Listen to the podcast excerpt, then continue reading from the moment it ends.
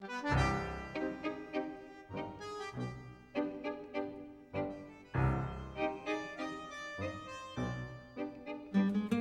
家好，欢迎收听今天的围炉 Talk，我是小杰，我是瑶瑶，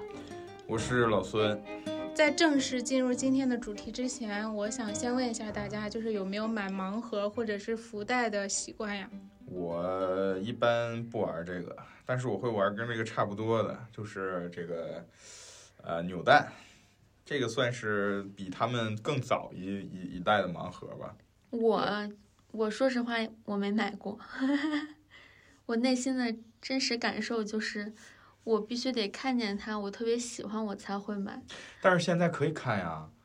现在那些盲盒是可以看到里里头都有什么的。然后你是呃，因为现在盲盒店它是这么个模式，就是你所有的这个它的一个系列的玩具，它会摆好的，它会给你展示好我这个系列都有什么样。然后你是看好了这个系列，觉得它好看，然后你才会去买它的盲盒。然后你开出来的就是这个系列里的任意一款，只不过在整个系列里。啊，是有你想要的和你不是太想要的这种，并不是说完全盲，不是像网店我们会买的一些，比如说图书图书盲盒、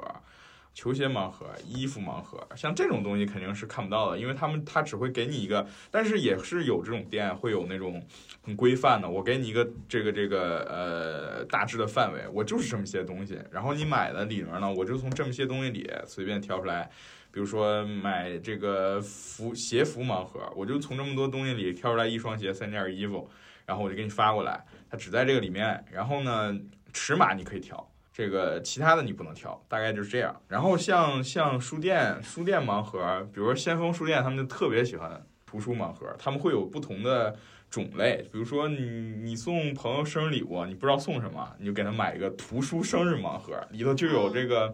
呃，这个这个，或者说帮你写祝福啊，或者怎么样怎么样的。然后还有，啊，因为他们的周边是会卖酒嘛，然后他们会有那种喝酒的盲盒，给你一瓶酒，然后再加几本书，是这么这么这么来的。嗯，虽然能看见嘛，就是比如这一个系列能看见，但是。就是如果你你没有选中自己喜欢的，你就要一直买。对我就是属于那种一个系列有什么我是知道的情况下，然后我很喜欢这个系列，我会买，就是买买那个盲盒。但是有时候确实选的不是自己喜欢的。就是现在很多人都非常喜欢买那种盲盒呀，或者是福袋啊。你们觉得大家喜欢买盲盒是一个什么样的心理呀？因为我觉得这个东西，在在我来讲啊。买扭蛋纯粹是因为好玩儿，就是觉得这个东西，呃，所有的类目都是我想要的，然后我又有一定的闲钱，所以说我就会稍微娱乐一下买买。但其实更多的像，比如说像图书也好，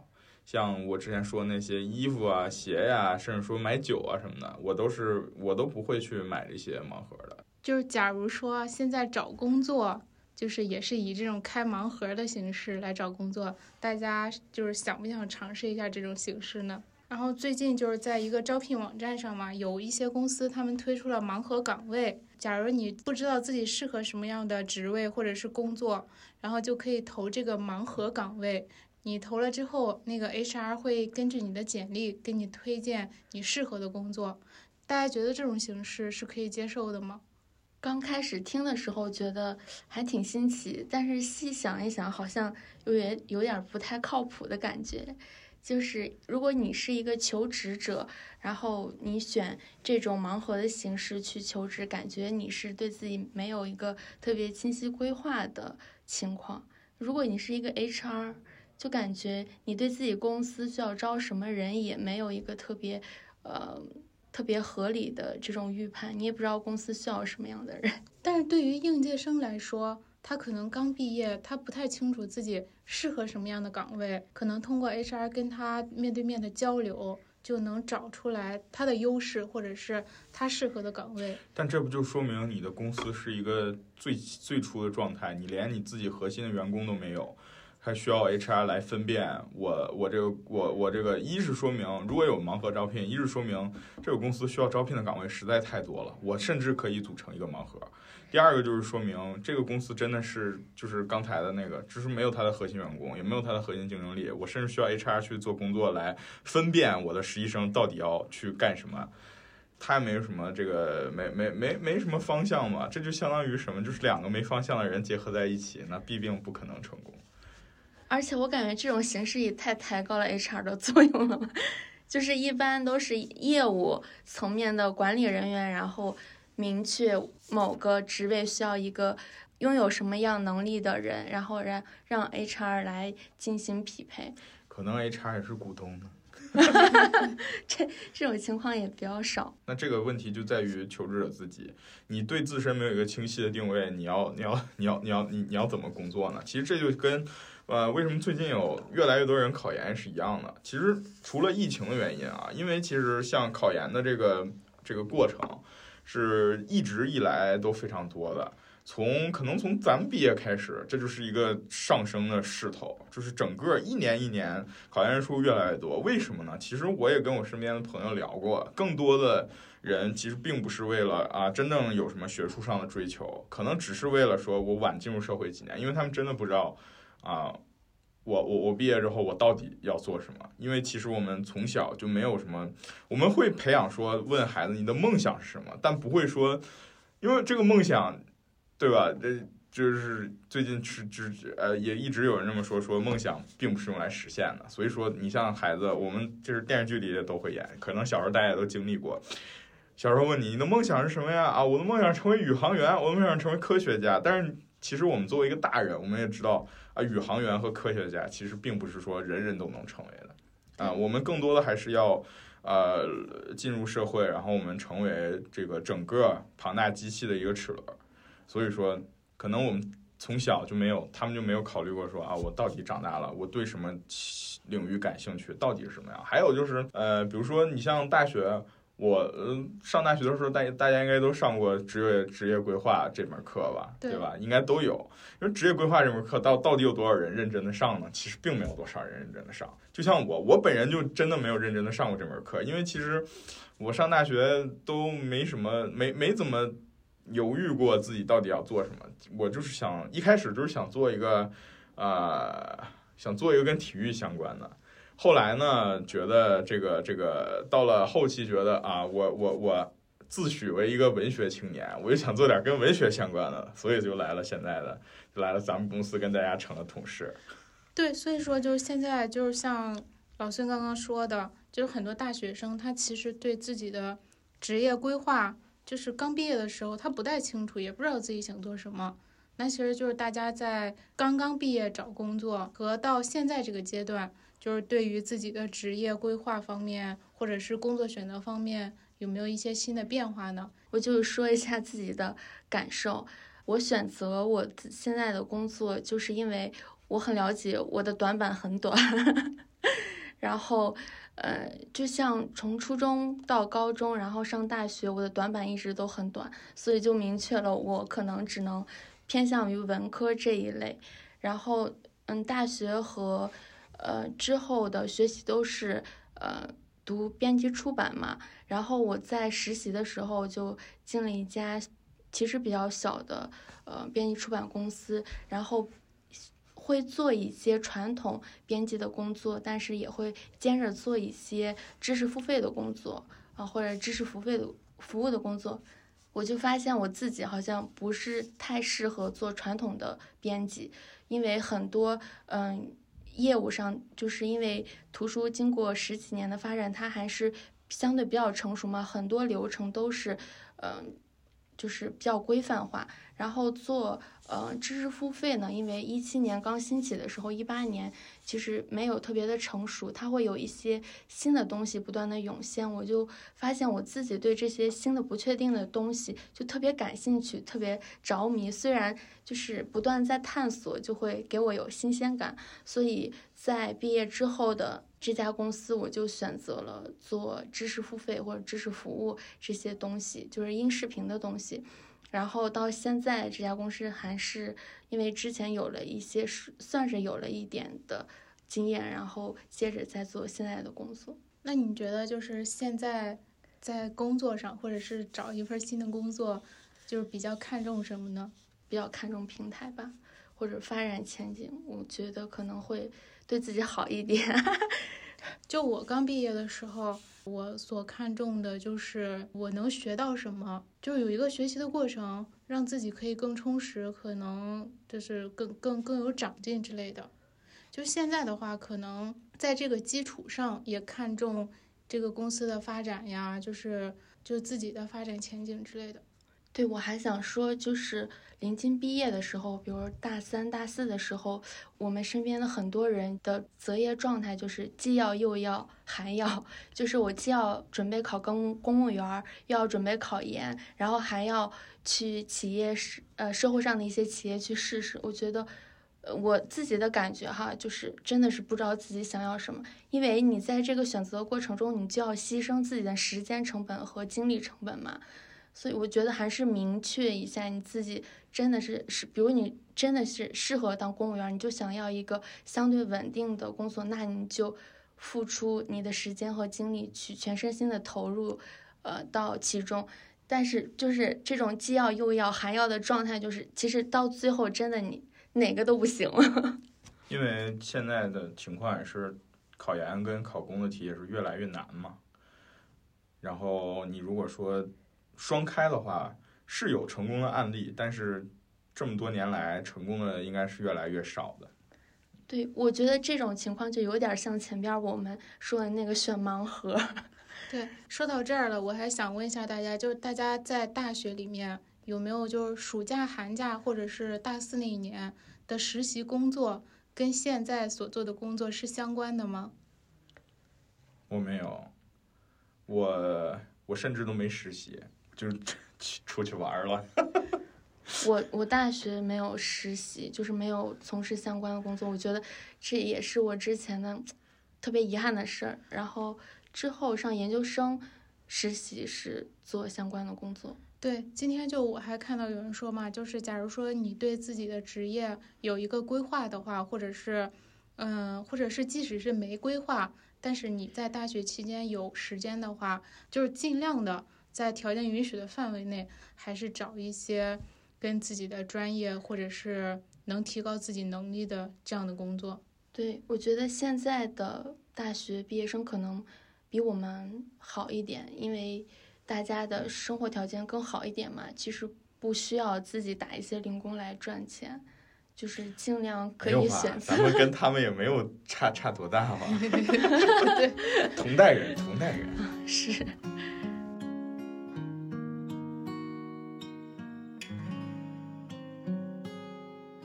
因为说了那么多嘛，就是大家的第一份工作离职的原因是什么呢？我想问这个问题的原因是，毕业后的第一份工作可能是怀抱着很大的希望，就是这个离职的原因，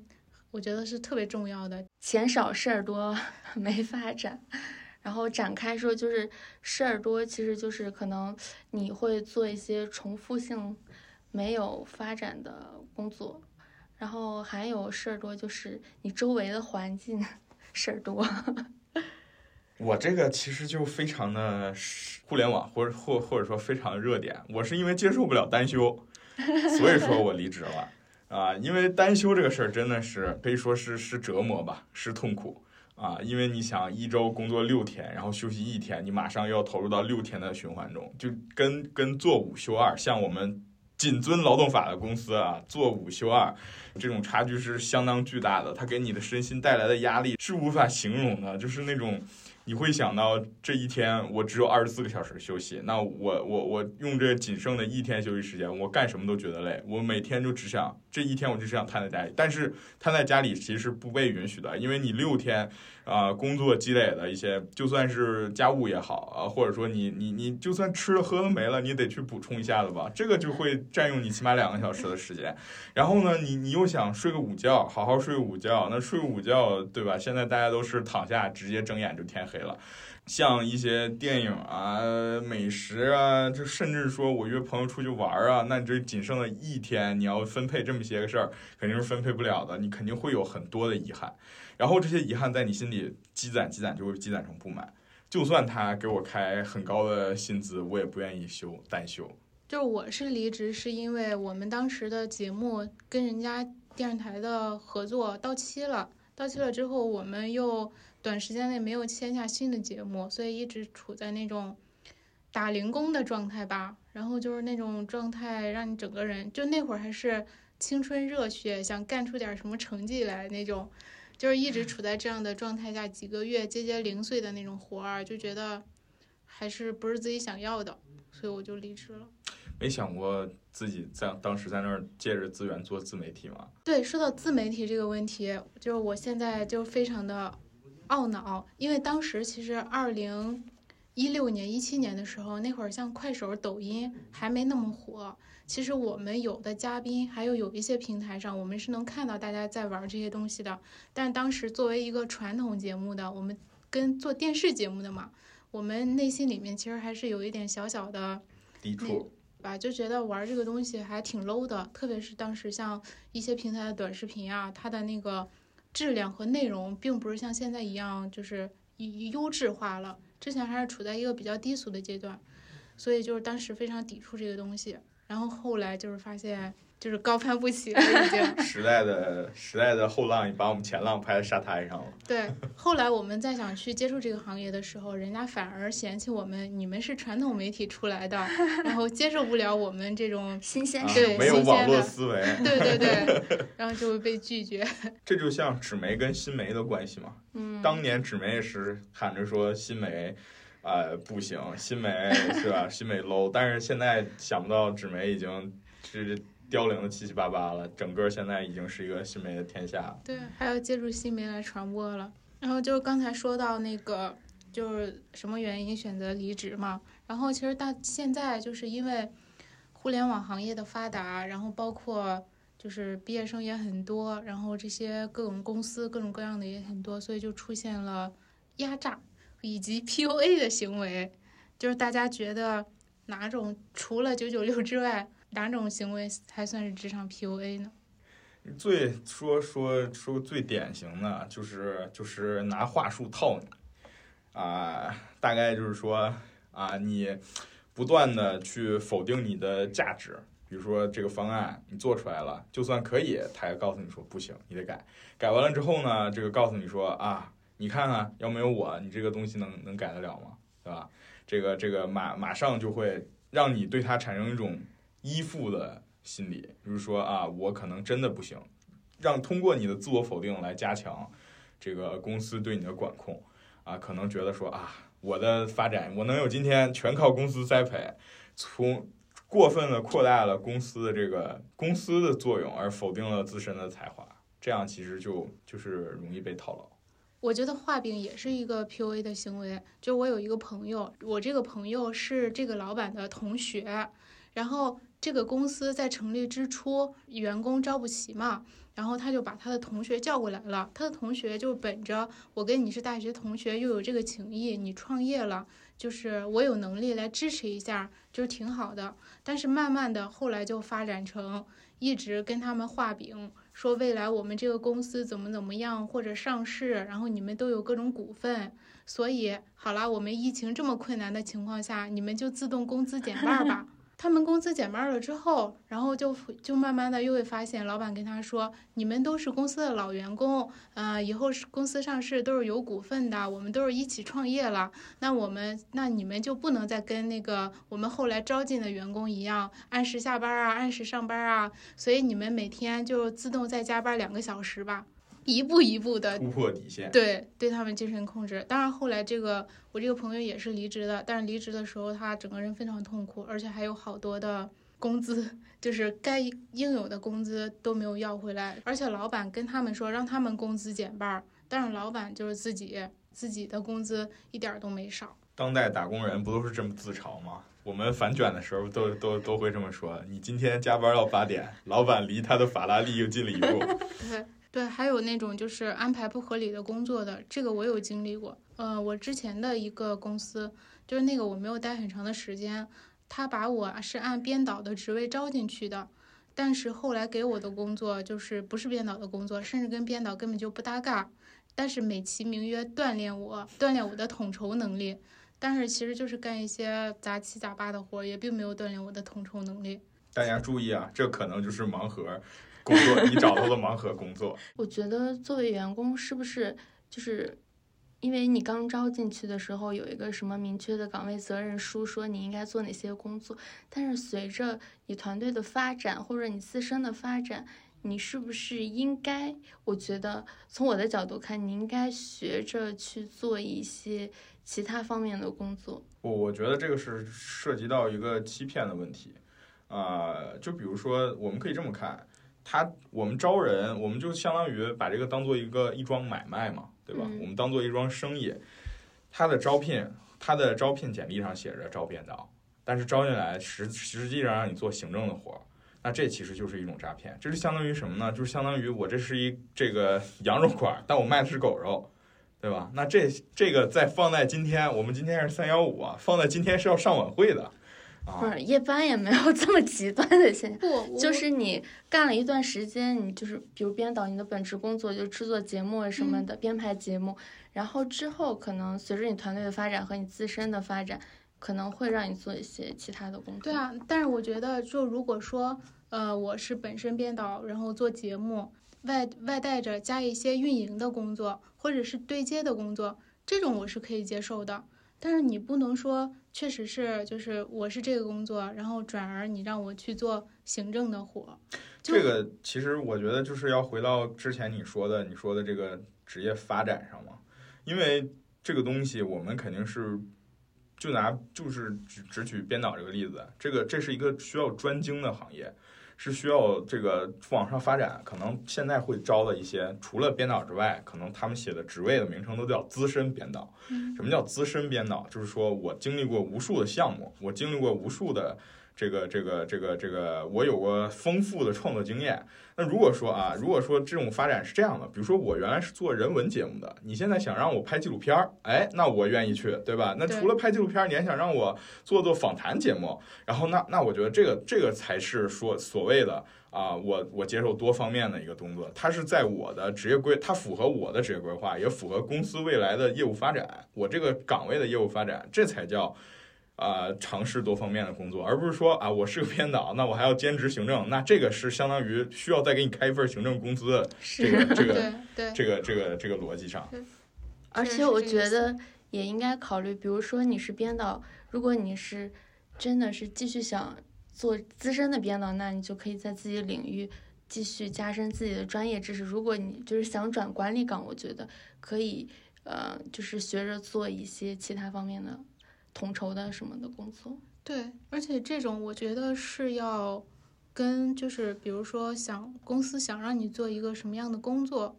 或者是就是变动特别大的，跟你本人的职业规划或者是岗位，他是要跟跟我本人就是沟通一下的，而不是说直接丢给你一个工作没有交代就就让我去做，这个我是没有办法接受的。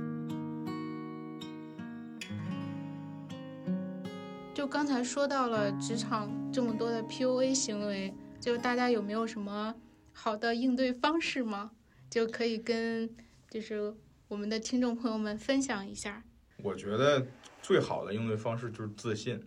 你要了解自己，知道自己是什么什么东西擅长，什么东西不擅长啊、除了知道这两点以外，你还要知道什么是自己想要的，什么是自己不想要的，你要勇敢的说不。因为因为因为这个东西确实就是这样的。我们其实可能说在原来的生活中，可能你在上学的什么时候啊，啊、可能都不会教你怎么样去说不。因为我感觉其实大家对说不、拒绝这种事儿还是蛮。其实像我之前，我内心就会有愧疚感。我觉得不管是我这个拒绝有没有道理，或者他的要求是不是无理要求，我拒绝他，我都有一种愧疚感，对，就是潜在的愧疚感，觉得说啊，这个东西可能真的是别人对我有要求，我达不到，但是我我我确实是有一些那什么，但其实你知道分清这个东西到底，对吧？你是不是你的责任？如果说这个东西本身不是你责任，他强加给你，就比如说，呃，举个最简单的例子，室友啊，只因为你离灯近，就让你天天关灯，对吧？那这个东西我要不想关了，我当然可以说不，因为这个东西不是我自己在住。这个同理，在这个从理到这种职场上也一样。就是如果说老板天天说啊，我们公司效益不行，就是因为你，或者说你效益这么好，全是因为我，那你也要反思这个问题。如果说他他说了这个全部，那肯定是有一些有一些问题的。但是像你说的这个关灯的问题，就是可能我说不了，大不了就是跟这个室友关系不好了。就是我觉得这个就是问题啊，为什么我说不就是要跟他关系不好呢？因为这个事儿本身就不是，呃，这个还是要纠正他的他的观念，因为我们整个生活在宿舍里。宿舍不是说只有一个人住，也不是说这个这个这个，我们经过责任分配之后，如果说好，我分配我们四个人，假如说咱们现在就就就是就是一起生活合租的室友，我们经我们租之前，我们就和我我们就明确分配过这个职责。好，我就负责蹲地，其他的不用我负责。那 OK，那我负责蹲地，我是没有问题的。然后呢，就是这个，如果说啊，我们之前就没分过，但是还是要把这个东西强加给我，那我当然是要说不了。对，对吧但是那个是还是好说明的。但是假如说你在职场中，老板说一个什么东西，可能你不认可，但是你说了不，或者是拒绝之后，可能你就会丢掉这份工作。对，但是如果说老板因为我说一个不就把我开除了，也不是什么好工作。对，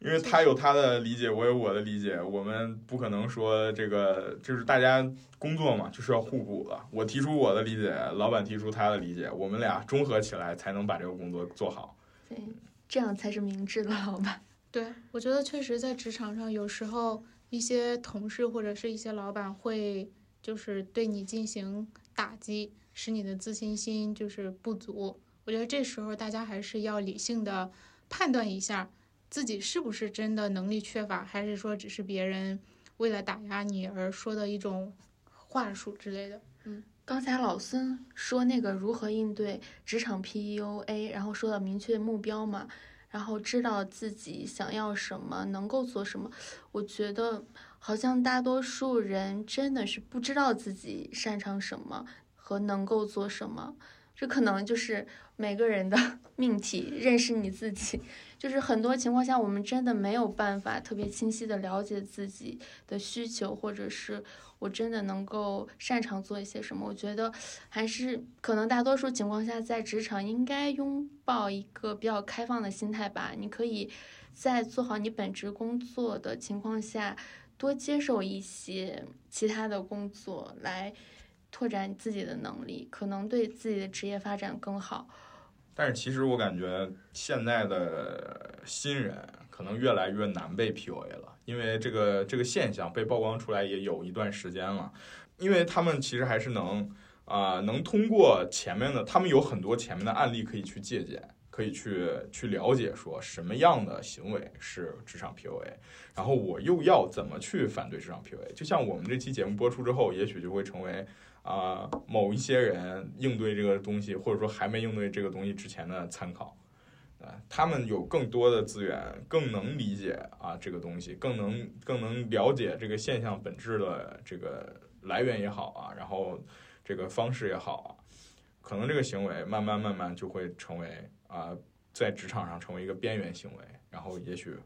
不久的将来就会消失吧。嗯就最后，因为最近最近就是好多大厂也都说在裁员嘛，然后因为疫情的影响，很多公司也有很多的变动，大家就是嗯，工作以来觉得自己压力最大的有哪些？然后如果遇到这些压力，怎么缓解呢？压力压力最大的时候，其实就是觉得休息时间不够吧。我缓解的方法就是辞职啊，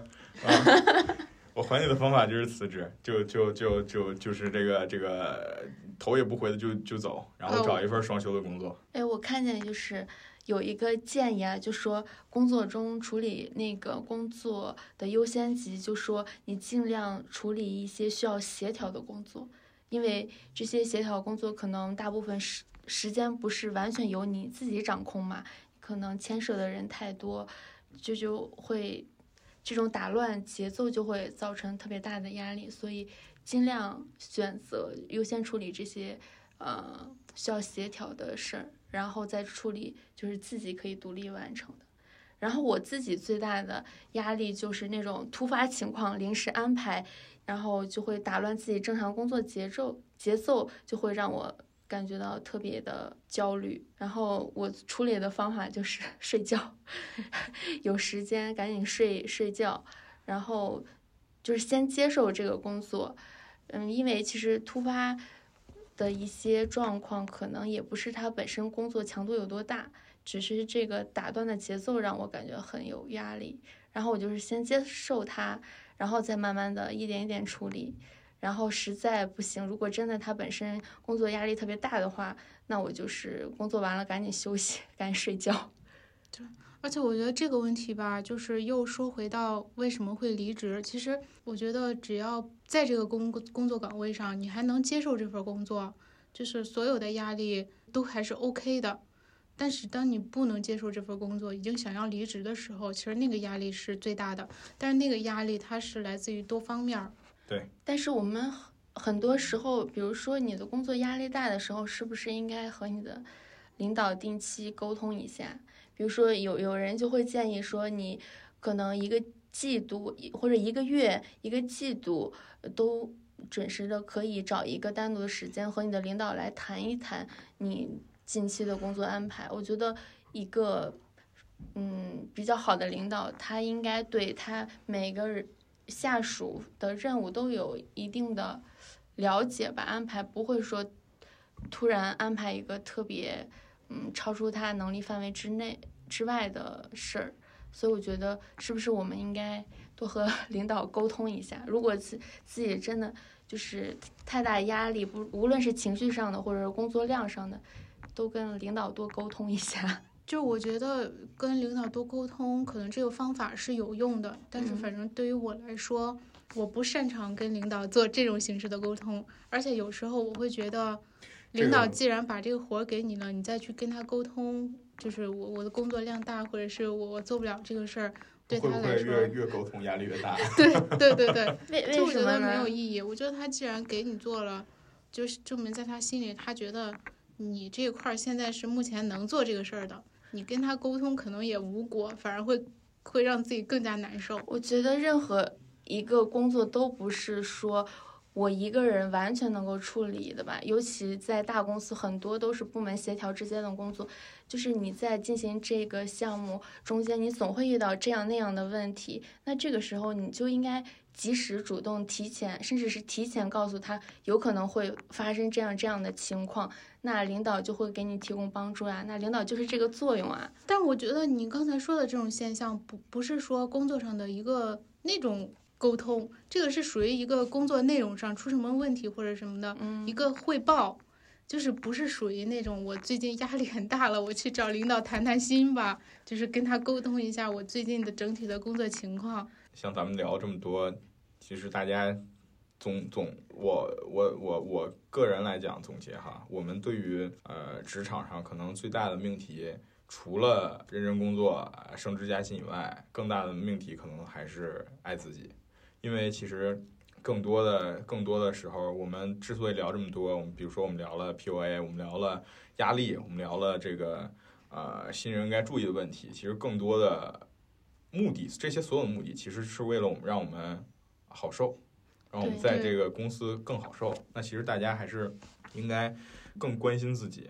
啊，知道我我的这个时候，就是或许说大家做这点很难，但是还是请大家就是还是要了解自己到底什么什么时候是那种临界崩溃的，可能说啊，我我已经压力大到我电脑这个这个这个卡卡一下。这个东西五秒钟内没出来，我就要哭了的那种、那种、那种情况，其实我觉得这个这已经很危险了，还是要大家还是要关多关注自己，发现压力及时疏解，让自己保持最好的工作状态才是王道。有时候就是自己压力太大的时候，就是放过自己。我觉得间接性躺平也挺好，对谁能不爱躺平？间接性躺平，但是站在高楼上，看着地上的小蚂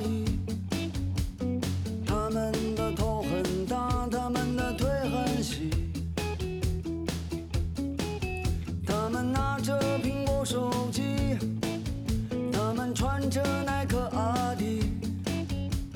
上班就要迟到。